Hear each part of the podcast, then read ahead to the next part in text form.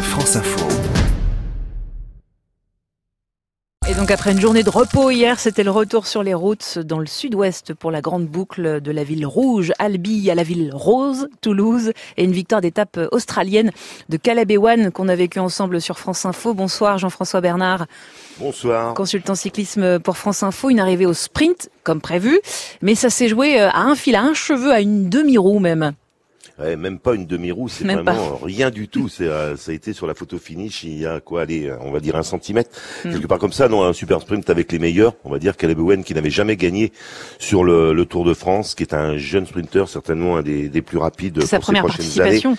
Tout à fait, et c'est un coureur euh, de toute façon de venir et qui euh, frôlait, euh, on va dire, euh, était tout près de la victoire ces derniers jours. Aujourd'hui, euh, il a gagné avec un sprint un peu, on va dire, euh, faussé dans le final avec euh, Bonifacio, le coureur de chez Total, euh, l'équipe française, qui a heurté un appareil photo dans les derniers mètres. Donc une fois de plus, Ah. les gens au bord de la route sont toujours euh, bah, quelque part des inconscients. Malgré les consignes hein, qui sont répétées même sur l'antenne de France Info. Euh, une étape mouvementée même euh, un peu avant, euh, Jean-François, euh, marquée par une chute hein, à 30 km de l'arrivée.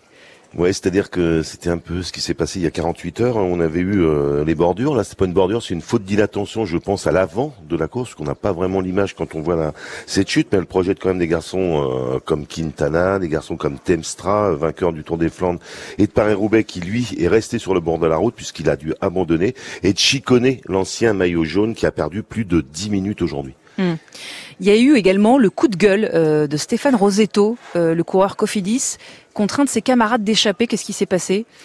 Bah, vous savez, euh, Stéphane Rossito, c'est un coureur que l'on a vu très souvent aux avant-postes depuis le début du Tour de France et qui est souvent dans les échappées. Et il n'a pas du tout aimé, euh, je veux dire, la, la réaction du coureur euh, de chez Wanty, euh, Aimé Degaine, qui est sorti, on va dire, dans les 5-6 derniers kilomètres pour tenter de, de terminer tout seul. Lui, ce qu'il aurait voulu, c'est que ces quatre coureurs restent ensemble et aillent essayer de se disputer la victoire, tout du moins, le plus loin possible, tous les quatre. Ça n'a pas été le cas, mais il faut pas oublier que dans ce genre d'étape, il y a tous les jours un combatif et il est allé chercher quelque part ce dossard rouge qu'il portera demain.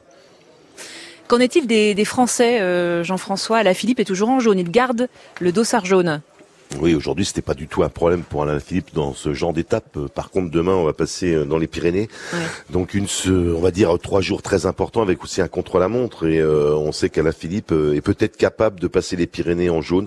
Mm. On en saura plus déjà demain euh, dans la dans la journée qui se disputera, on va dire, avec les vraiment les premiers cols. Donc c'est un gros programme qui attend les coureurs demain. Tout à fait. Merci beaucoup Jean-François Bernard, consultant cyclisme de France Info. Pour revenir donc sur cette onzième étape du Tour, on aura également le journal du Tour hein, tout à l'heure avec euh, Fabrice Rigobert à 19h20 sur France Info.